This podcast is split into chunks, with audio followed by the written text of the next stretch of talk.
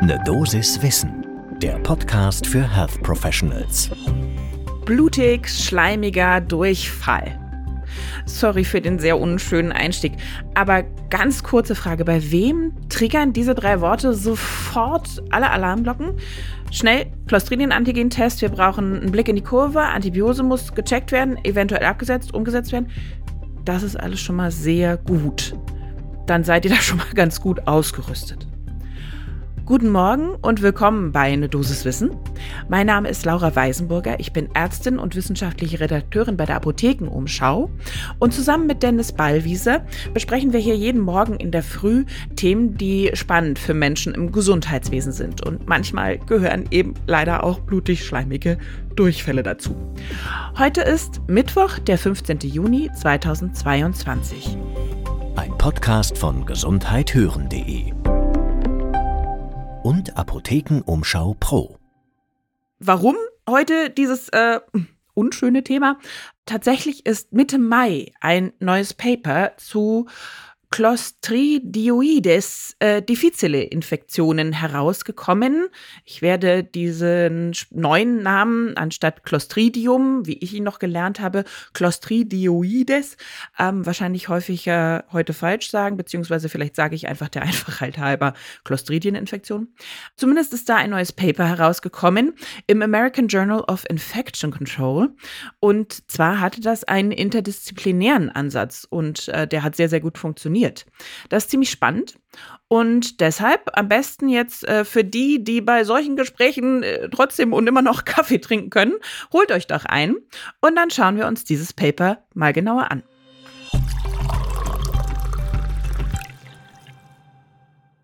Also, zum Hintergrund nochmal so ein bisschen was zum Auffrischen. Ist ja immer nicht schlecht, ist ja eine sehr wichtige, gefährliche Sache, die wir da besprechen. Clostridioides, früher Clostridium difficile, ist ein grampositives, obligat anaerobes und fakultativ pathogenes Stäbchen. Gehört natürlich zu den Bakterien, klar. Aber ganz blöd, es bildet aerotolerante, schönes Wort, aerotolerante Spuren. Das heißt, äh, die sind auch resistent gegen Austrocknung, die verbreiten sich schnell, äh, Hitze macht denen nichts, viele Desinfektionsmittel wirken da nicht richtig gut, deshalb muss man da auch beim Desinfizieren eine sogenannte Sporizide-Strategie führen. Übertragungsweg fäkal-oral. Ich glaube, da erzähle ich jetzt gar nichts Neues. Und Vorkommen, ja, ubiquitär, ne? Wir haben es überall in Umwelt, im Magen-Darm-Trakt von Menschen, von Tieren. Äh, normalerweise geht das auch alles ziemlich schön gut, aber wenn man eben Antibiotika nimmt, dann gerät die Darmflora, in der sich das Clostridioides aufhält, eben doch so sehr aus dem Gleichgewicht. Ähm, Ende 1970 hat man das erkannt dass eben diese speziellen Durchfallerkrankungen, die Clostridieninfektion, der Clostridiendurchfall äh, durch oder mit Antibiotika-Behandlung vergesellschaftet ist, ähm, weil es eben da diese Selektion der Bakterien gibt. Und das betrifft eben insbesondere die Fluorchinolone, die eben die gute Darmflora töten und dann kann sich äh, Clostridioides so richtig schön durchsetzen. So, nochmal kurz auch Krankheitsbild wiederholen. Das ist jetzt heute hier ein bisschen äh, lehrbuchartig. Es kommt zu einer akuten Darmentzündung der Enteritis durch die ausgesetzten Toxine dann. Und dann haben wir die anfangs schon erwähnten schleimig-blutigen Diarrhoen, können unterschiedlich in der Ausprägung sein, mal mehr, mal weniger. Fieber ist häufig, Bauchkrämpfe sind häufig. Genau, und dann auch noch sehr wichtig, immer zu wissen, die Risikofaktoren neben der Antibiotikatherapie, weil die braucht es dann doch meistens. Wenn die Menschen recht alt sind, also über 65 Jahre alt, ein Krankenhausaufenthalt ist ein Risikofaktor, natürlich das schwache Immunsystem, aber tatsächlich auch, und das ist ganz spannend zu wissen, Therapie mit Protonenpumpenhämmern, haben ja sehr, sehr viele auch, und Zustand nach irgendeiner Magen-Darm-Operation. Also in jüngster Vergangenheit natürlich. Ja, das ist so ein bisschen das äh, zum Krankheitsbild und zum Erreger selbst. Aber wie sieht es bei uns aus? Tatsächlich muss man sagen, die Inzidenz weltweit ist in der letzten Zeit ein bisschen gestiegen von Clostridieninfektionen. Äh, das liegt auch daran, dass wir teilweise regional verbreitete hochvirulente Stämme haben. Das schreibt unter anderem das RKI. Könnt ihr alles wie immer in unseren Show Notes nachlesen und nachverfolgen, nochmal Wissen auffrischen. Zu diesen hochvirulenten Stämmen gehört unter anderem der Ribotyp zum Beispiel von 027. In Deutschland hatten wir das Glück, dass die Fälle tendenziell ein bisschen zurückgehen. 2013 hatten wir da die höchste Zahl an den Kodierten. Das muss man natürlich auch dazu sagen. Nicht jede Infektion wird ja immer als diese erkannt und kodiert. Aber im AKI kann man eben auch nachlesen, Clostridieninfektionen, Enteriten sind immer noch die vierthäufigste nosokomiale Infektion in Deutschland und machen auch immer noch 10 Prozent aller erfassten nosokomialen Infektionen aus. In den USA ist die Lage ein bisschen unschöner. Die haben fast eine halbe Million Fälle pro Jahr. Da ist es definitiv die häufigste aller nosokomialen Infektionen. Und ähm, das kostet die natürlich auch ordentlich, nämlich, äh, das haben sie mal ausgerechnet, pro Fall kostet so eine Clostridieninfektion 12.300 Dollar. Das heißt also, das ist auch definitiv ein Kostenfaktor. Und deshalb hat, äh, verwundert es auch nicht, dass eben gerade in Amerika jetzt eine Gruppe sich gebildet hatte, die das mal genauer untersucht hat, okay, was können wir denn da effektives gegen tun. So, was haben die gemacht, um nosokomiale Clostridieninfektionen zu äh, vermindern, zu verringern? Also, allererste Maßnahme bin ich ganz großer Fan von, ähm, bin ich immer. Sie haben ein interprofessionelles Team gebildet aus Pflege, aus der Ärzteschaft. Die Epidemiologie ist vertreten, Krankenhaushygiene, sogenannte Infection Preventionists, so hieß es im Paper. Aus der MIBI, Pharmakologie, Reinigungskräfte wurden integriert, also Environmental Services Representatives, wie es da heißt. Und die Leitung hatte eine Clinical Nurse Specialist. Und man darf auch dazu sagen, natürlich gab es schon vor Studienbeginn einige Maßnahmen, die etabliert waren bei solchen Infektionen, also Handwäsche mit Seife und Wasser gegen die Sporen, ähm, sowohl als auch äh, Isolation positiver Patientinnen und Patienten. So, was hat jetzt diese Gruppe neu gemacht. Also zuallererst sind unterschiedliche Maßnahmen ergriffen worden. Es wurde ein spezieller Algorithmus etabliert, ein sogenannter, sehr schönes Wort, Diarrhoe-Entscheidungsbaum, mit dem Ziel, möglichst schnell die Infektionen rauszufischen von Clostridien, Enteritiden, die bereits mitgebracht wurden ins Krankenhaus. Da wurden alle Infektionen, die vom Tag 1 bis 3 Krankenhausaufenthalt erkannt wurden, zugezählt, also die mitgebrachten. Und ab Tag 4 waren sie dann nosokomial. Das wurde gemacht durch äh, Stuhlbegutachtungen, dann reguläre Labortests auf äh, Clostridien, Antigene und äh, Glutamat-Dehydrogenase-Tests.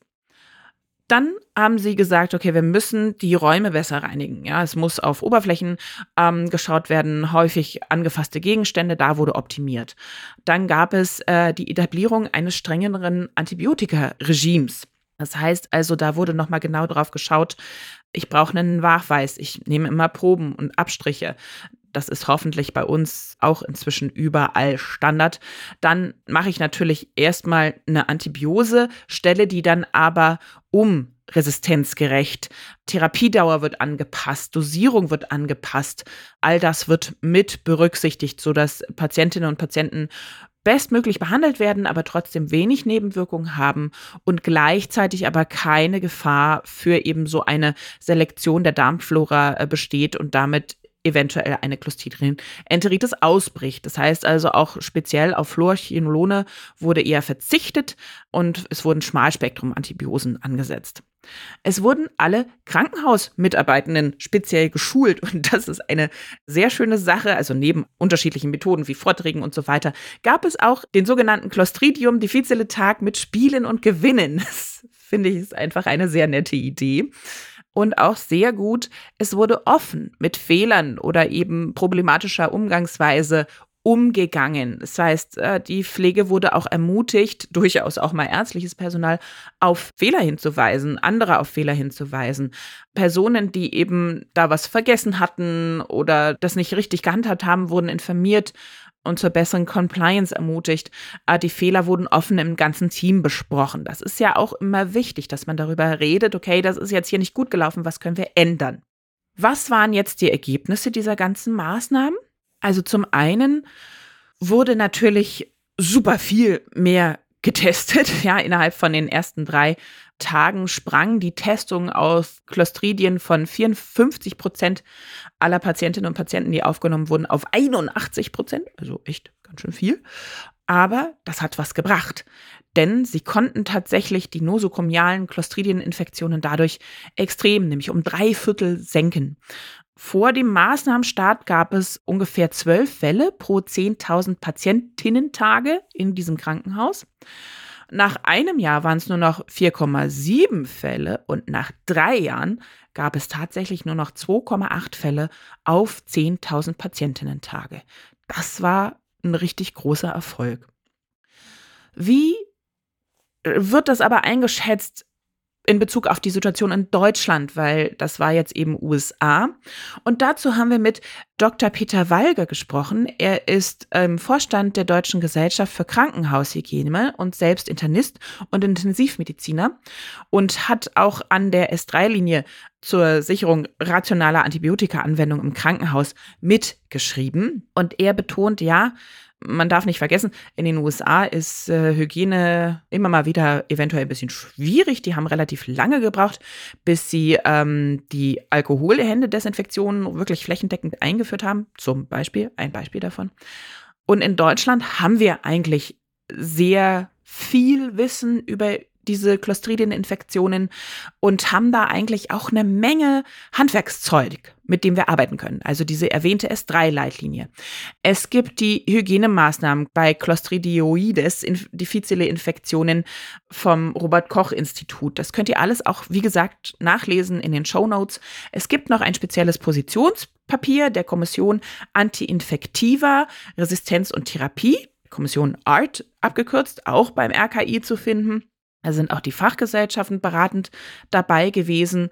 Und insgesamt wissen wir ja auch schon durch Studien, die hier in Europa durchgeführt wurden, Fluorchinolone und auch Cephalosporine müssen deutlich restriktiver eingesetzt werden. Dazu kommt noch, in Deutschland ist die Situation auch so nicht ganz vergleichbar, weil tatsächlich in jedem Krankenhaus gesetzlich verpflichtend es Hygiene, Fachpersonal und auch eine Hygienekommission geben muss. Was es tatsächlich nicht regelhaft gibt, aber einige Häuser oder relativ viele Häuser schon eingerichtet haben, ist eine Kommission für eben restriktiveren Antibiotika-Einsatz, eine sogenannte ABS, Antibiotic Stewardship. Da gibt es auch Vorträge zu, Fortbildung, die man machen kann. Also das ist nochmal eine äh, gezielte Weiterbildung. Allerdings, und das ist das Problem, wie auch Herr Walger betont, ist, dass es eben da durchaus eine größere Kluft gibt zwischen dem Erkenntnisstand, den wir haben und den Empfehlungen und tatsächlich der Umsetzung der Maßnahmen. Das Wissen ist super. Die Realität sieht meistens so aus, dass man da nochmal nachbessern muss. Und auch eine Problematik ist mal wieder, die Finanzierung. Krankenhäuser sparen, das wissen wir ja alle. Und auch diese ABS-Stellen werden nicht regulär bezahlt. Das heißt also, jemand, der diese Fortbildung gemacht hat und sich dann auch äh, in der Kommission für Antibiotika-Einsatz da äh, speziell engagiert, macht das meistens ehrenamtlich on top zur eigentlichen Routinestelle, also Zusatzarbeit. Das ist natürlich nicht so wirklich ideal. Was ist daher das Fazit? Was können wir lernen jetzt von diesem Paper? Es gibt definitiv ein Mehrerfolg und ein Mehrwert, wenn interdisziplinär zusammengearbeitet wird, wenn ein offener Wissenstransfer erfolgt, also alle fortgebildet werden und alle diese Informationen äh, vorliegen haben und jederzeit darauf zugreifen können. Und ganz wichtig auch, ein offener Umgang mit Fehlern hilft auch dabei. Nicht vergessen, rationaler Antibiotika-Einsatz, Fluorchinolone, Cephalosporine eher meiden, immer abstrichgerecht therapieren Und letztendlich, es braucht noch mehr Gelder, um eben auch hierzulande solche ABS-Stellen, Antibiotic Stewardship-Stellen äh, zu etablieren. Wünschenswert wäre da mindestens eine Stelle auf 500 Betten, damit man da wirklich flächendeckend gut versorgt ist. Das war eine Dosis Wissen für heute. Mein Name ist Laura Weisenburger und wenn ihr auch mal ein Thema für uns habt, vorschlagen möchtet oder Rückfragen oder Anregungen habt oder vielleicht sogar Lob, dann freuen wir uns, wenn ihr uns schreibt. Das geht ganz einfach an eine Dosis Wissen at apotheken-umschau.de.